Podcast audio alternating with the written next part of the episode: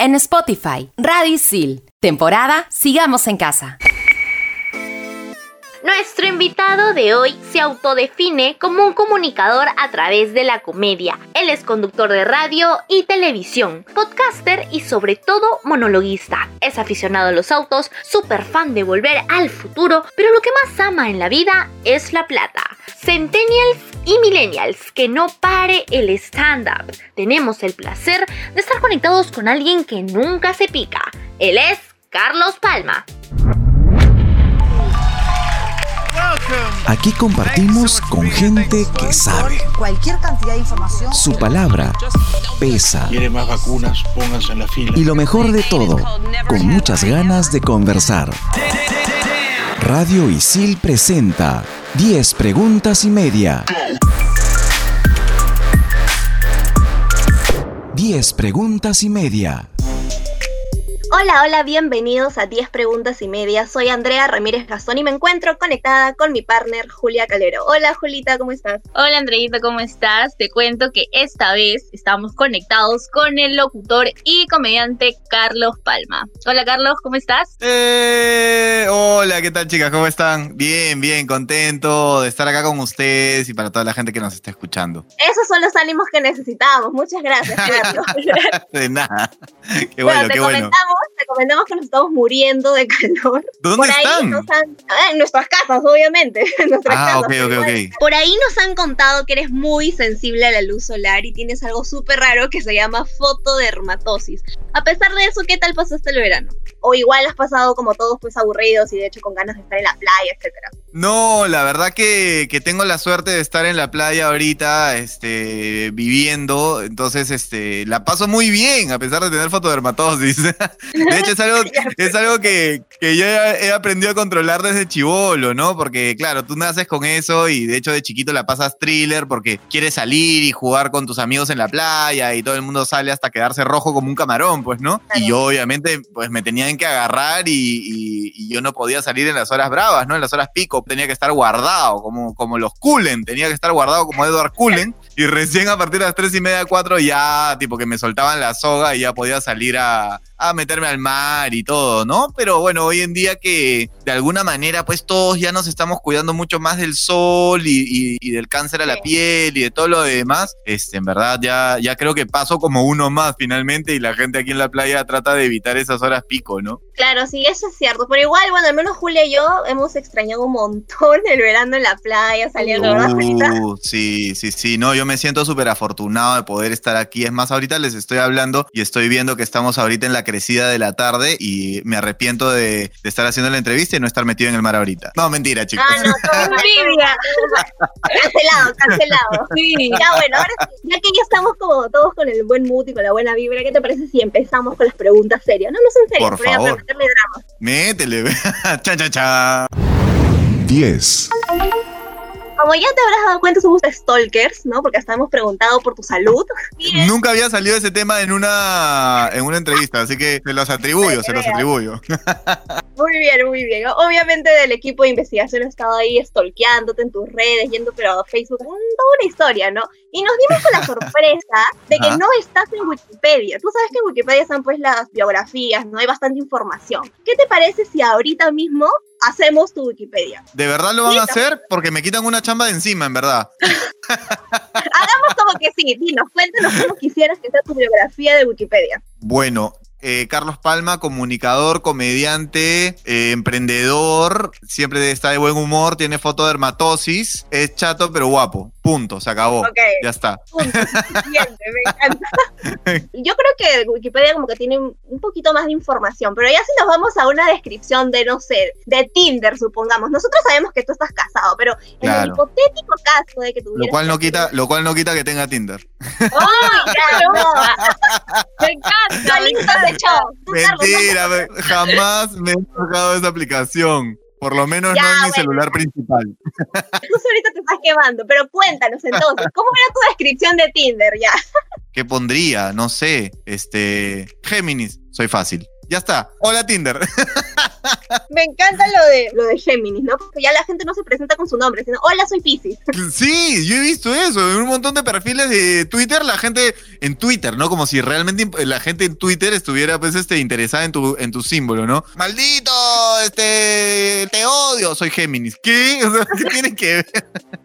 Te cancelan por tu signo zodiacal. A mí me han dicho, Oh. ah, es que eres cáncer. No, no puedo estar contigo. Y yo como que, ¿qué? Justo ahí estábamos hablando de eso en, en No Vale Picarse y veíamos cómo es esto de las relaciones entre los signos. Y yo decía, ¿qué tendrá que ver, no? Que un tipo haya nacido en una fecha, el otro en otra fecha y que los signos dictaminen. Ah, su madre, no, no entiendo nada de eso. ¿no?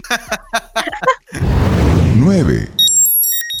Así como dijo Andreita, que somos un poquito zapas ahí, nos enteramos de que tú habías estudiado Derecho, ¿no? Ajá. Y, y me da Sí. súper interés ahí la reacción de tus papás al enterarse que tú decidiste vivir en la comedia, ¿no? No sé, me imagino a tu mamá pasándose huevo, bañándose con ruda, ¿no? Cuéntame. ¿Qué nos pasó? Claro, claro, lo más gracioso fue que, bueno, ni siquiera llegué a pisar la facultad, ¿no? Yo me cambié de carrera cuando estábamos en estudios generales, de repente en el tercer ciclo. Y para evitar la bronca en casa, lo que yo hice fue cambiarme nomás. O sea, no pregunté. Entonces yo saqué de mi platita para pagar el cambio para que pasara piola nomás, ¿no? Yo, yo dije, bueno, con el tiempo se enterarán. ¿Para qué la voy a hacer tan dramática, no? Pero alucina que siempre tuve el apoyo de mis papás, este, no solamente en cuestión de la, de la carrera de comunica, sino también en, en cuestión de la comedia, ¿no? Siempre me, me apoyaron. Claro que su apoyo también fue este, creciendo de acuerdo a cómo yo me iba desarrollando en el mundo laboral de la comedia, ¿no? Porque imagínate, pues, Claro. que ven que no tienes, pero ni, ni para comprar un chocobún, este, te dicen, oye, fácil, haz otra cosa, ¿no? Pero más que me digan o no me digan, era el hecho de que ellos siempre iban a los estrenos, están ahí presentes, ¿no? Entonces era un apoyo más que suficiente. Además que mis viejos siempre se encargaron de, de, de costear mi educación. Entonces, este, yo desde chivole sabía que es un tremendo costo, ¿no? Entonces, este, ya con eso yo estaba bastante dado por, por bien servido, por así decirlo. Claro, ¿te sentiste comediante desde siempre o fue que, no sé, pudiste descubrir ya adolescente que te gustaba eso? No, cero, alucina, cero. Incluso ya siendo comediante, yo no creía. O sea, incluso ya, ya estando haciendo comedia, yo no creía y decía, pero si yo no soy gracioso. Me costó mucho porque recién entendí que me, se me daba bien cuando gané el campeonato de stand-up comedy en el 2008. Y yo hacía stand-up comedy desde el 2004, 2005, por ahí. Y cuando yo estaba en el colegio era un chico muy tímido. Entonces no lo tenía como programado en mi cerebro, voy a ser comediante, ¿no? Es más, en una entrevista que me hace el comercio cuando yo recién estaba empezando mi carrera, es muy gracioso porque una de las frases que yo tiré en la entrevista y quedó como titular en el comercio era yo en el colegio no era nada. Porque el reportero del comercio me dice, tú en el colegio eras el gracioso, eras el chacotero, eras el que ponía chapas, y yo le dije, yo en el colegio no era nada. Sí, yo te imagino en tu colegio el que se sentaba al final, ese que Eh. le tiraba papeles, que fregaba a los No. profesores. Yo te imagino Claro, así, pero- te lo juro. Me sorprende que me digas que eres muy tímido. O sea, bueno, yo que no me sentaba, no me sentaba ni primero ni último. O sea, ya con eso te doy una gran descripción porque tú sabes que siempre Wow. los que están adelantitos son los super nerds y los que están atrás son chacoteros. 8. ¿Qué fue lo que te jaló del stand-up? O sea, ¿en qué momento tú dijiste, oye, esto me encanta en comparación a las otras formas de hacer comedia? Y dijiste, no, efectivamente yo tengo que hacer stand-up. Bueno, yo creo que hay un par de cosas ahí que, que me marcan mucho a mí. A pesar de que tengo dos hermanos, que los quiero mucho, son bastante mayores que yo, entonces no me crié con ellos. Entonces yo me he criado como hijo único, ¿me entiendes? Entonces siempre he sido yo, yo, solo yo, y yo siempre he jugado solo, y yo siempre he jugado con mis juguetes, y nadie jugaba con mis juguetes, y solo yo tenía mis juguetes. Entonces, el, el príncipe de la casa, ¿no? Eso era una. Y la otra es que me encanta la plata. Entonces, cuando te pones a pensar en hacer una obra de teatro con un gran elenco, la taquilla se divide entre 30 personas. En cambio, cuando haces stand-up comedy, la taquilla es netamente tuya y de tu equipo de producción, donde tú ganas un gran porcentaje de la taquilla y tu equipo de producción se divide un porcentaje más pequeño. Entonces, e- eran dos cosas que creo que me marcaron mucho, ¿no? Uno, el egocentrismo de estar yo solo parado en el escenario, hablándole a muchas personas y que se estén riendo solamente de lo que yo diga, porque yo lo digo, eh, pensando tanto en lo que me encanta y lo que me va a generar un ingreso, digamos, razonable. Claro, bueno, gracias por habernos dado la idea de poner en la descripción. A Carlos Palma le gusta la plata. Esto te lo debe haber dicho tu profe Carlos, te lo debe haber dicho hace rato ya. Cuando me llamó para hacer esto, yo le dije, ¿y cuánto hay? Me dijo, no, son alumnos. Bueno, que hagan su chancha, le dije, no, no seas malo, ya, estamos, estamos en pandemia. Bueno, que sea la última vez, le dije, ya, bueno, está bien. Ah, a, la pro- a la próxima nos vas a cobrar el saludo también. Por favor, claro, por favor. Les, queda- les quedan 20 minutos, chicos. Ok, ok. ¿Cómo fue tu primera vez? Tu primera vez en el escenario, obviamente, Ah. ¿no? que no se malinterprete. Ah, yo ya estaba ya a punto de contarles. Claro, te imaginado a ti parado, pues, y nervioso, empezaste a sudar, temblaste, te dio taquicardia, o por el contrario, pues eres tan capo que desde la primera vez, te No, comiste el escenario. olvídate, no, olvídate, olvídate. O sea, la primera vez en que me subí al escenario a hacer stand-up comedy, que fue justo la muestra de mi taller con Fabiola Arteaga en la escuela de Pataclown, y convirtieron la cafetería de Pataclown en un barcito donde eh, nos presentábamos los cinco o seis que habíamos terminado el curso con Fabiola. Eh, y yo me subí al escenario y temblaba, literalmente se me movían las manos y la boca me hacía... Eh, pero en el momento que escuché la primera risa y cuando dije mi material está funcionando, o sea, la vida creo que me cambió al 100%, ¿no? En ese momento fue como cuando Neo se toma la pastilla roja y, y ve el mundo real, ¿no? Referencia que seguramente ustedes que son chivalds no entienden. No han visto The Matrix. Pero no- chivoleen, ¿qué te puedo decir? Ok, no importa. Pero, pero es que eh, entonces para mí fue como, como abrir la mente, ¿no? Cuando yo escuché esa primera risa y dije, ya está, esto está funcionando. Y en el momento que te das cuenta que tu texto está funcionando, uff, te despierta ese monstruo que se quiere comer a la gente, que se quiere comer al público y las risas, ¿no? Entonces, sí, eh, ya es un monstruo que, que vive conmigo, ¿no? Y que somos muy felices juntos. En 10 preguntas y media, una entrevista boomer para la historia. Drew Barrymore, una de las actrices más queridas de Hollywood desde su salto a la fama por E.T. el extraterrestre, asistió al programa de su gran amigo David Letterman para darle una sorpresa inolvidable. La noche del 12 de abril de 1995, en los estudios de la CBS, el legendario entrevistador norteamericano celebraba aún su cumpleaños 48. Drew, también recordada por Los Ángeles de Charlie, decidió darle a Letterman un regalo muy especial mientras el show se transmitía en vivo por televisión nacional. Se subió al escritorio, lo miró fijamente y se levantó la blusa mostrándole toda su naturaleza, marcando así un momento icónico de la cultura pop estadounidense. 10 preguntas y media. Por Radio Isil. 7.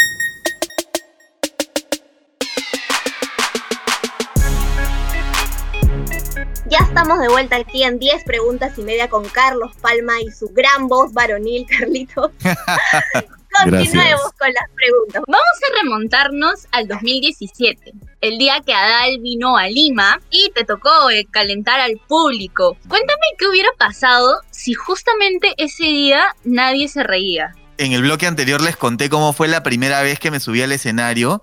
Ya, yo no volví a sentir esa sensación hasta que me subí en el escenario de Adal Ramones. Ala, oye, esta gente no viene a verme a mí. Otra vez no soy nadie en este escenario y, y- y No. fue, fue maravilloso. O sea, fue maravilloso volver a sentir eso porque yo me he presentado ocho años seguidos en el, en el Cocodrilo Verde, Sachmo, Estación de Barranco, ¿no? Eh, entonces, ocho años seguidos de subirte a un escenario todos los sábados, te subes como que te preparas un café, ¿no? Hay días que llegas como que molesto, hay días que hasta fallece un familiar y tú llegas el sábado a hacer show y tipo pones play a tu monólogo y brum, brum, brum, sale todo, ¿no? Pero cuando me subí al escenario de Adal Ramones fue alucinante porque cuando estábamos haciendo la prueba de sonido y todo lo demás, porque claro, obviamente al chivolo este lo invitan, pero lo traen tres horas antes del show para ver eh, que pruebe su micrófono. Obviamente Adal ni prueba micrófono, ¿no? Él llega directamente al escenario y se va a su hotel. Y mis amigos que estaban ahí para apoyarme, porque ni siquiera puedo decir mis managers, sino mis amigos del Club de la Comedia que estaban ahí apoyándome,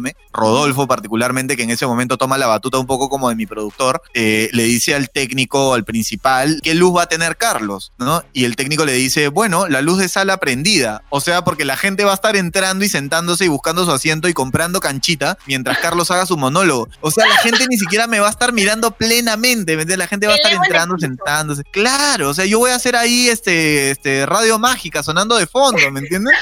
Pucha, y esa sensación fue locaza porque además yo tenía a mil y pico personas adelante. Yo solamente pensaba, "No, ojalá que Adal se esté riendo.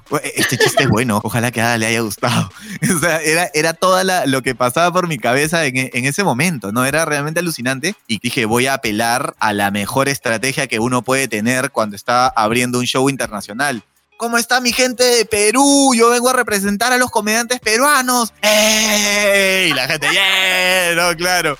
Vamos a demostrarle a Adal que en el Perú también se hace comedia. ¡Yeah! Y la gente pues se prendió, ¿no? Obviamente, porque tú les mencionas a Perú y todo el mundo pues se emociona, ¿no? Al toque el público se puso de mi lado y funcionó muy bien los dos días, que fueron dos días de show. Y a Adal, este, a Adal le gustó. Le gustó mi material, lo cual me hizo a mí muy feliz. Qué chévere. Y aquí entre nos, ya ahora ya que tienes años de experiencia, ya eres profesional, ¿qué le falta a Dal? Uf, qué difícil, porque me, me estás preguntando pues por mi maestro, ¿no? O sea, ¿qué, Claro. qué le puede faltar a Adal? Yo creo que tal vez modernizarse un poquito en cuestión de temas, eh, meterle tal vez un poco más a las redes sociales, que es algo que yo mismo me, digamos, me doy con palo, porque yo no soy un tipo muy de redes sociales. O sea, esa es la gran diferencia, por ejemplo, entre Mateo, Itala y yo, por ejemplo, ¿no? Que yo soy una generación un poquito más vieja, es, son tres años más viejo, mañas, pero Ay, qué pereza hacer una historia, qué pereza subir un video, qué pereza hacer una foto, qué pereza.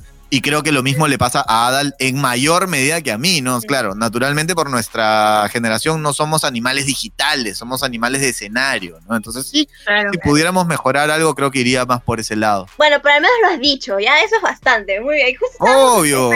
tiene los pantalones para decirlo, no, mentira. Obvio, uno tiene que, uno tiene que aceptar eh, para lo que es bueno y para lo que es malo también, ¿no? Tus virtudes y, y tus defectos también. Entonces, este. Claro, obviamente. De hecho. 6. Pasemos al momento en el que tú estás pues sentado, bueno, no sé si escribes sentado, echado, no sé, pero cuando escribes tus líneas, en el momento en el que escribes tus líneas. Por ejemplo, Julia y yo te contamos, eh, hemos tenido un montón de cursos juntas, estudiamos lo mismo Ujú. periodismo, y cuando tenemos que redactar mm, trabajos enormes, nos ponemos pues a escuchar música, por ejemplo. Y ya llega un momento en el que ya no sabemos qué hacer, decimos ya vamos a dormir. pero tú, ¿qué haces? ¿Fumas, bailas, saltas, escuchas música? ¿Qué haces para que tus ideas fluyan? Mira, yo soy bien zanahoria. Ok. No fumo, tomo muy poco, no me drogo, nada, pero la Coca-Cola es como mi perdición. Entonces, definitivamente si tengo que escribir, Coca-Cola fijo. Eh, cuando comencé a hacer stand-up comedy era muy chivolo, tenía 18, 19 años, pero ya cuando van pasando los años me he dado cuenta de que muchos de mis monólogos parten de monólogos antiguos que se van modernizando en el escenario. O sea, yo estoy haciendo monólogo y de pronto, ¡pac! Me, me brota una idea en la cabeza en ese momento que estoy en el escenario, la suelto y si funciona, este, normalmente le digo a, a- a mi productora, a mi productora le digo, apunta, apunta, ¿no? O sea, le- o sea, como, ya está como un chiste en el escenario, le digo, apunta eso, apunta eso, porque son chistes que van quedando y que los voy integrando, digamos, al, al- al gran monólogo, ¿no? Entonces ya no tengo como un momento específico de la vida donde me siento a escribir, a menos que, que me contrata una marca para escribir un monólogo de tres minutos, ¿ok?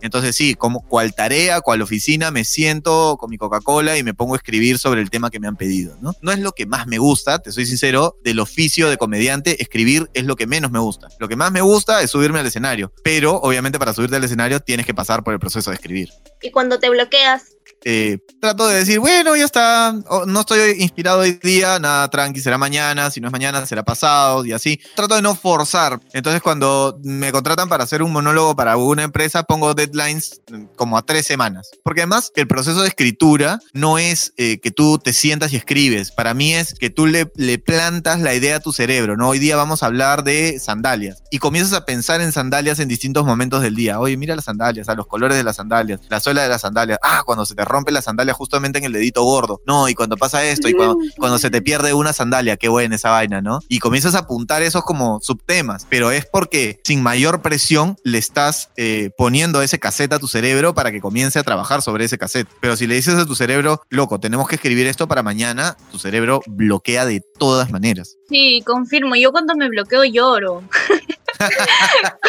Es Lloro, horrible, es Te lo horrible, ¿no? juro. Bloquearte en el escenario es aún peor todavía. Pucha, sí, Sí, no. me yo- imagino que sí. Justo hablando de los shows, ¿tienes alguna Ajá. cábala Porque yo he escuchado que hay personas que por ahí se ponen medias eh, del mismo color por una semana. Hablando de cábalas, yo conozco a un personaje acá en este grupo que solamente tiene medias rojas en su, en su cajón de las medias. Solo tiene medias rojas. Pero eso ya, eso ya más que cábala es psicópata, ¿no? Entonces, este, no lo pongamos dentro del ámbito de cábala. Yo, siempre que me subo a un escenario, tengo que ponerme medias limpias. No me preguntes por qué. De todas maneras, en mi carro tengo la ropa del show y un par de medias limpias. Entonces me cambio todo, pa, pa, pa, pa, pa, y me pongo las medias limpias. El calzoncillo no, el calzoncillo puede ser el mismo. Pero las medias tienen que ser fresquitas, fresquitas para poder estar en el escenario. Me siento fresco, no sé por qué. ¿Qué, qué tendrán las personas con las medias? No entiendo. No sí, sé. ¿no? no sé. ¿Qué habrá ahí? Pero tú sabes que ahora en la nueva normalidad, ahora que hago shows en mi casa, como la toma es de la cintura para arriba, este, siempre hago shows sin zapatos. Mi Sí, ya, no tengo, ahorita. ya no tengo que lavar medias. 5, Quiero que nos cuentes si alguna vez te ha pasado que tú estás en, en la mejor parte de tu línea y de pronto se escucha un celular sonando, ¿no? De fondo está el, el faraón, ponte. ¿Cómo haces? ¿Cómo haces para salir de eso? ¿O alguna vez te ha pasado? Me supongo que sí. Pucha, más que, más que celular, este, me ha pasado, o sea, una de las, de las peores que recuerdo de esa fue una chica que estaba muy borracha, pero muy, muy, muy borracha, y la flaca comenzó a hacer roche, pero roche, roche en el show, ¿me entiendes? Yo era el presentador, yo ni siquiera era el que, el que hacía monólogo esa noche, pero igual como presentador tienes una responsabilidad grande que es mantener al público arriba, ¿no? Entonces yo veía a mis amigos del Club de la Comedia que sufrían, pues, porque se subía uno y la chica lo interrumpía y la chica gritaba, no, no es así, desde su mesa, ¿no? Dios, hasta que yo me subí y no me preguntes exactamente qué le dije, ¿ya? Pero la anulé, no sé, no me acuerdo realmente por qué he bloqueado ese momento, pero la gente explotó de risa, o sea, yo dije, ok, con esto o me denuncian o se ríen. Y la gente explotó de risa, aplaudió y comenzó a gritar, fuera, fuera, fuera, fuera. Y la sacaron, y la sacaron a la chica, la sacaron. Me muero. Alucina. O sea, era tan fuerte que ella estaba malográndole el show a toda la gente, ¿me entiendes? Entonces el público se puso también del lado de los comediantes y dijo, no, esta chica está malogrando ya la, la noche, el espectáculo, el momento bonito que yo he pagado eh, con su pareja, con su familia, con sus padres. Entonces, así raro, fue. También, ¿no? ¿Se habrá acordado después de eso? Se habrá acordado, no sé qué habrá sido. Ojalá, ojalá se acuerde para que nunca más lo vuelva a hacer. Sí, por favor. 4, Y ya que has mencionado al Club de la Comedia, como ya te habrás dado cuenta, somos un poquito bastante stalkers y hemos encontrado por ahí que el Club de la Comedia hizo un taller de stand-up para actores y estuvieron actores bastante conocidos como Carolina Cano y Cristian Isla. Cuéntanos un poquito de ese experimento y, del taller también, por si es que por ahí hay alguna persona que no sabía de este taller. Sí, bueno, de hecho, el club ha dictado distintos talleres para distintos grupos de personas y ese fue un experimento que se le ocurrió a mi compadre Guille hacer un taller de actores porque, bueno, él es el más eh, ligado a ese mundo y había muchos amigos actores que querían llevar el taller de stand-up. Ahora, lo más loco, lo más gracioso es que al final los actores que tienen método, los actores que son eh, actores dramáticos de novelas, de teatro, de cine, etcétera, son los que más arrugan a hacer stand-up comedy. Creo que porque de alguna manera el actor está eh, acostumbrado a, a verse escudado detrás de un personaje, donde no eres tú, sino es el personaje el que habla, ¿no? Y en el caso del stand-up comedy, eres netamente tú, siempre eres tú el que está hablando. Es Carlos Palma eh, a la potencia, ¿no? Pero eh, sigue siendo Carlos Palma. Entonces creo que es un poco lo que le pasa a los actores de que entran con mucho entusiasmo para hacer su monólogo y luego en el camino dicen, no, no, no, no, no, esto es como, como abrirme totalmente al, al público y es algo que nunca hacen normalmente porque siempre lo hace el personaje. Entonces fue una experiencia chévere. Según lo que me dices, no hay como que una relación necesariamente, ¿no? No hay una relación, pero sí tienen herramientas, ¿no? Herramientas que son buenas. O sea, claro, saber pararte en un escenario y, y no sentir ese primer temor o demostrar un poco de inseguridad en el escenario ya de por sí es una gran herramienta. Pero de alguna manera también para un actor es complicado por lo que les digo, ¿no? Porque es, es otra fórmula completamente distinta. No hay ningún personaje, eres tú mismo. Claro, de hecho que sí. Aquí por interno, Julia me dice que nos invites y que hagas un taller para periodistas, a ver cómo sale. Oye, e, es un proyecto que tengo, no necesariamente para periodistas, pero yo, a mí siempre me ha gustado enseñarle a personas que quieren saber un poco de stand-up comedy, pero que no quieren ser comediantes. O sea, a mí no me gusta. Por favor. Sí, o sea, y- y- ya, perfecto, de verdad, me encanta porque yo creo que el stand-up comedy es una gran herramienta para cualquier tipo de profesión y que no necesariamente tienes que subirte al escenario o llevar el, el taller y convertirte en monologuista, sino que en la vida en general te puede ayudar un montón, seas periodista, ingeniero, este, doctor, cualquier profesión, es una habilidad más finalmente que puedes tener en el bolsillo. Obviamente, así que todos atentos, por favor, porque va a sacar su taller y obviamente nosotros vamos a ser las primeras invitadas, ¿no? Obviamente. Muchas Se viene, se viene. En 10 preguntas y media, para que veas, escuches o leas. En 2020, la reconocida actriz Wendy Ramos hizo una presentación en España sobre cómo solucionar los problemas desde la perspectiva del clown. Aquella inspiradora ponencia fue tendencia en redes y fue organizada por Aprendemos Juntos, un espacio que el BBVA ha preparado con conferencias, testimonios y consejos de expertos que nos ayudarán a manejar mejor los problemas comunes de la vida. Así como Wendy, han asistido a este programa famosos maestros, psicólogos, científicos o pedagogos. Este proyecto se ha convertido en una gran biblioteca de consultas sobre muchos tópicos que puedes revisar en YouTube y otras plataformas. 10 preguntas y media, por Radio Isil. 3. Nosotros sabemos que has sido productor de Radio Coca-Cola, ahora también estás trabajando en Estudio 92 y se podría decir que has llevado tus habilidades, tus técnicas del stand-up a la radio. ¿Eso es posible? Mm, yo creo que en cierta medida, Lucina, porque yo siempre es algo que discuto mucho con mi, con mi actual jefe, porque me dice, pucha, que deberías hacer tu, tu monólogo, deberías hacer más stand-up comedy en el, en el programa. Y le digo, no se puede, brother, no se puede hacer stand-up comedy en la radio porque demanda otro tipo de, de habilidades, otro tipo de escenario, o sea, no es lo mismo, ¿no? Que ayuda a la radio de todas maneras, ayuda a la radio, ayuda a hacer un programa de todas maneras, o sea, me da una velocidad y una capacidad para agarrar eh, frases y chistes rápidamente, ¿no? Para buscar un cierre arriba, para buscar un punch al final del bloque, ¿no? Claro, pero que un stand-up comedian puede ser un buen locutor, no necesariamente. La radio es un medio muy romántico, es un medio donde solamente las personas que aman la radio se mantienen a través de los años en la radio, porque ya no hay gente de radio como antes, ¿no? Este, ahora son como actores, incluso también este, los mismos guerreros, ¿no? Que, pucha, Sí. les dan un programita por acá, un programita por allá, y ellos aceptan. Claro, hasta que, Claro. hasta que se cansan, ¿no? Hasta que se aburren y dicen, oh, ya, qué fuerte, esto de todos los días tener que despertarme a las 6 de la mañana para mi programa a las 7, de 7 a 10, ah, ya, fuerte, ¿no? Claro, y en cuanto el stand-up, ¿cómo lo incorporas al podcast? Ahora estás en un podcast que es No Vale Picarse con Mateo Garrido Leca y, y Daniel San Román. ¿Se podría llevar el stand-up al podcast? Lo que pasa es que el humor tiene ciertas herramientas, ¿no? Herramientas que te permiten este, jugar y si tú tienes jugadores que se saben las reglas del juego y que se saben las herramientas, puedes jugar en equipo, que es lo que me pasa con, con Daniel y con Mateo, ¿no? Que venimos de una misma escuela de comedia y nos ponemos a jugar entre nosotros y nos dejamos, como quien dice futbolísticamente, la pelota rodando, ¿no? O sea, yo le dejo la pelota rodando a Mateo para que él patee el gol o le dejo la pelota rodando a Daniel para que él patee el gol y viceversa. Ellos me la dejan a mí rodando. Entonces, de alguna manera, sí, las herramientas del stand-up comedy nos ayudan para hacer un podcast entretenido, divertido, por lo menos que te acompaña, pero no es stand-up comedy. A veces me dicen, oye, tu podcast stand-up comedy. No, no, no, no es un podcast de stand-up comedy. Es un podcast de tres patas conversando, que somos los tres comediantes, ya ese es el agregado, ¿no? 2. Hablando de los podcasts que de hecho, pongámosle en un futuro no tan lejano, van a ser bastante rentables. Es más, supongo que por eso tú has creado No Vale Picarse, ¿no? Porque ya nos has dicho que te gusta la plata. Obvio, causita. Claro.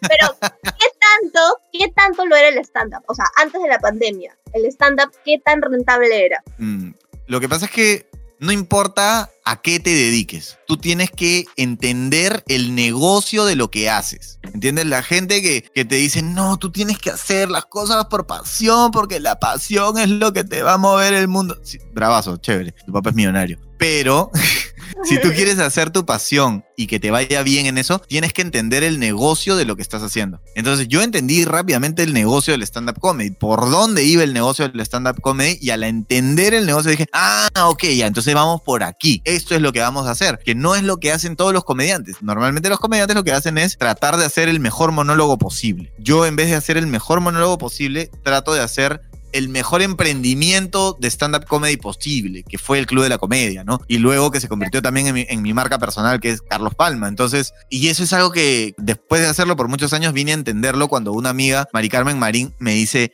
a mí me encanta lo que hago. Mari Carmen me dice, a mí me encanta lo que hago, me encanta cantar, pero más me gusta el negocio. ¡Boom! Dije, esa es. Esa es la mentalidad de la gente que es artista, pero que es un artista que vive bien, que se da sus gustos que, y que se puede, se puede. O sea, solamente es cuestión de entenderlo y de comprenderlo. Si tú entiendes lo que está detrás de eso, ya es mucho más sencillo. 1 para mí la pandemia me ha golpeado bastante en el hecho de no poder visitar a, no sé, pues a familias, a cosas así. ¿De qué manera te ha golpeado a ti? Bueno, en, tema laboral, este, difícil, ¿no? Porque yo ya tenía, yo soy bien ordenado en ese tema, entonces yo a finales del 2019 ya tenía todo el 2020 agendado cómo iba a ser. Wow. O sea, claro, temporada de tal fecha a tal fecha, de teatro, temporada de bar de tal, tal a tal, eh, gira nacional de tal a tal, hagamos esto de tal a tal. Entonces ya hay un calendario armado y cuando viene la pandemia, todo tu calendario pues se va al tacho, ¿no? O sea, ya no, no sirve para nada porque era la incertidumbre del día a día de saber cuándo, si eran dos semanas, no, luego dos semanas más, luego dos semanas más, luego dos semanas más. Entonces no, no podías hacer ningún plan, ¿no? Eh, sumándole a eso que en un principio se trató de continuar con Polizontes de manera virtual y luego del tercer episodio de Polizontes desde casa el canal decide darle de baja. Eh, porque no es Polizontes, pues Polizontes es la calle, Polizontes es ir a un evento y, conversar con la gente. Y creo que eso fue una de las cosas que a mí psicológicamente más me afectó, ¿no? O sea, perder Polizontes porque además era un, un programa que yo había deseado mucho ser conductor. O sea, no es como que, ah, me cayó en la chamba. No, yo, yo me moría por ser Polizonte de chivolo. Entonces, cuando lo logro, estaba en mi mejor momento. O sea, yo me sentía como full realizado haciendo Polizonte y viene la pandemia y me lo quita. Entonces, sí, para mí fue como un golpe así duro de, asimilar y de aceptar y de entender que no puedo yo estar pensando de que, bueno, cuando se acabe la pandemia volveré a ser polizonte. O sea, ya no lo sé, ya no vivo pensando en eso. Si me llaman monstruo y si, y si llaman a una nueva generación, pues ya está, sé que lo hice bien y la gente lo reconoce así y todo bien, ¿no? Pero sí, o sea, de hecho, de hecho me afectó, ¿no? Y, me afecta también, porque yo además yo soy hipocondriaco, entonces este, me afecta. A ver, dilo sin llorar. no puedo. Ahora, yo soy un ermitaño también, entonces este hay cosas que me van muy bien aquí en la pandemia, como por ejemplo hacer radio desde mi casa, es maravilloso también, ¿no? Poder estar en mi casa haciendo radio es lindo. Bueno, Carlos, dinos que lo has disfrutado, por favor. Yo le he pasado muy bien, yo le he pasado muy divertido con ustedes, chicas. Ha estado buena la entrevista. Carlitos, no te olvides el taller, por favor, el taller. De todas maneras, de todas maneras, no se preocupen. Apenas, apenas lo, tenga ahí agendado, les aviso, ahí le digo a través de Carlos para que les pase la voz. Listo, firmado. Muchas gracias, Carlos Palma, y eso ha sido todo aquí en 10 preguntas y media por Radio Isil. Listo, chicas, gracias. ¿Perder el pelo o perder la chispa del humor? El pelo, ¿qué importa? ¿Botas los jabones cuando están chiquitos o los reciclas y haces uno más grande? Los reciclo, no por mi bolsillo, por mi planeta. Ah, muy bien, muy bien. ¿Eric Helera o Carlos Palma? Carlos Palma con HD 100%. Obvio. ¿Bar o teatro? Qué buena pregunta. Eh, teatro voy a decir. Ok. ¿Subir arriba o bajar abajo? Subir arriba siempre, porque siempre subimos para arriba, no vamos a bajar para abajo. ¿Radio o podcast? Mirando hacia el futuro, yo creo que podcast. Uh, ya nos dijo ya entonces. Eh. este y otros podcasts, escúchalos en Radio Isil. Temporada Sigamos en Casa.